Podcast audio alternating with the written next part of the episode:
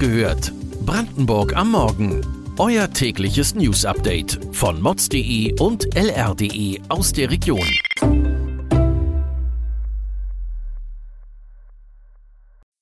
Guten Morgen an diesem 16. September. Bundeswirtschaftsministerium zieht Kurzarbeitergeld für PCK-Mitarbeiter in Betracht. Reaktivierung zweier Blöcke im LEAG-Werk in Jenschwalde nimmt viel Zeit in Anspruch. Podcast Akte Brandenburg nimmt Gewaltverbrecher Frank Schmökel in den Fokus. Das und mehr erfahrt ihr heute bei Wach gehört, Brandenburgs Morgen-Podcast von mods.de und lr.de. Die Zukunft von PCK Schwed ist weiterhin unklar. Das Bundeswirtschaftsministerium zieht nun scheinbar Kurzarbeitergeld für die Mitarbeiterinnen und Mitarbeiter der Raffinerie in Erwägung. Brandenburgs Wirtschaftsminister Jörg Steinbach schloss dies vergangene Woche noch aus, wenn die Raffinerie ab Januar nur noch zur Hälfte ausgelastet sein wird aufgrund des Embargos. Kurzarbeitergeld ist dennoch nur eine von mehreren Optionen, die in Betracht gezogen werden. Das Nachrichtenmagazin Der Spiegel berichtete zudem, dass der Bund sich möglicherweise selbst an der Raffinerie in Schwedt beteiligen wolle. Aus welcher Quelle diese Nachricht stammt, ist allerdings nicht bekannt. Die PCK-Raffinerie in der Uckermark beschäftigt derzeit etwa 1200 Mitarbeiter und versorgt große Teile Ostdeutschland mit Benzin, Diesel und Kerosin. Im Kohlekraftwerk Jenschwalde sollen zwei abgestellte Blöcke aus ihrem Sicherheitszustand zurückgeholt werden. Allerdings gestaltet sich das Vorhaben aufwendiger, als ihr vielleicht beim ersten Hören denken würdet.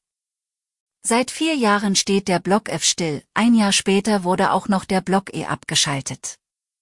Als Folge der Energiekrise sollen die Blöcke erneut in Betrieb genommen werden.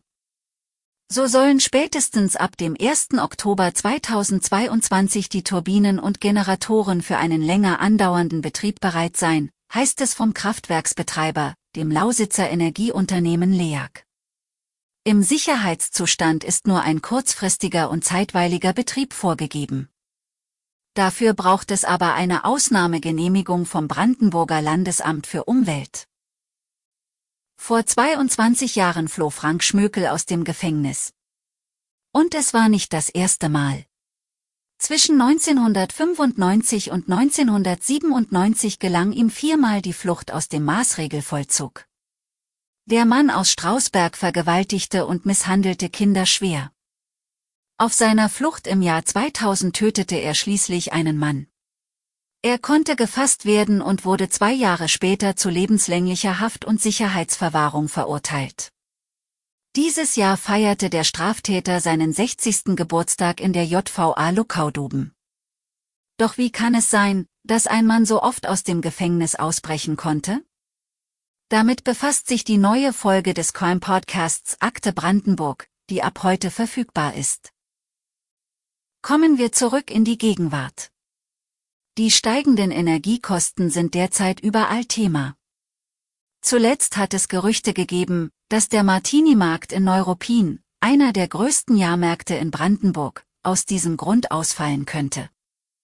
Doch der Veranstalter ist zuversichtlich, dass der Jahrmarkt dieses Jahr so stattfinden könne, wie die Besucher ihn gewohnt sind.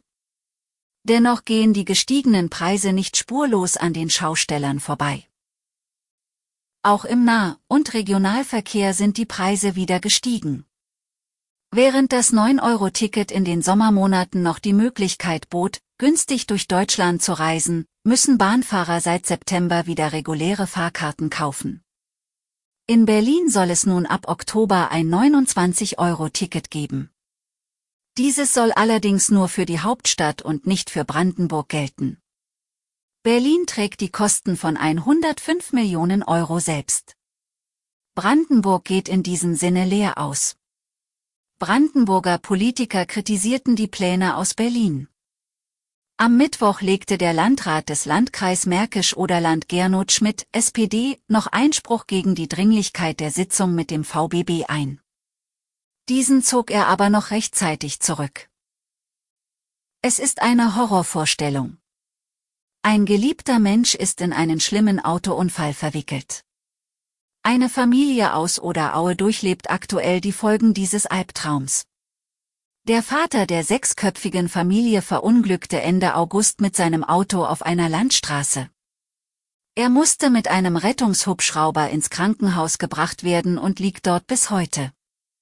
Seine Frau und die vier jungen Kinder haben derzeit mit der Abwesenheit des Familienmitglieds, aber auch mit finanziellen Ängsten zu kämpfen. Daher hat eine Freundin für die Familie einen Aufruf auf der Spendenseite GoFundMe gestartet. Auf dieser kann jeder einen frei wählbaren Betrag für die Familie spenden. Anfang August spendeten Menschen auf der gleichen Website knapp 70.000 Euro für eine Familie aus Altranft, die bei einem schweren Verkehrsunfall drei Familienmitglieder verloren hatte. Weitere Details und Hintergründe zu den heutigen Nachrichten lest ihr auf mods.de und lr.de. Wir versorgen euch jeden Tag mit frischen Informationen aus der Region. Am Montagmorgen hört ihr wieder die nächste Folge Wach gehört, Brandenburg am Morgen. Kommt gut in den Tag.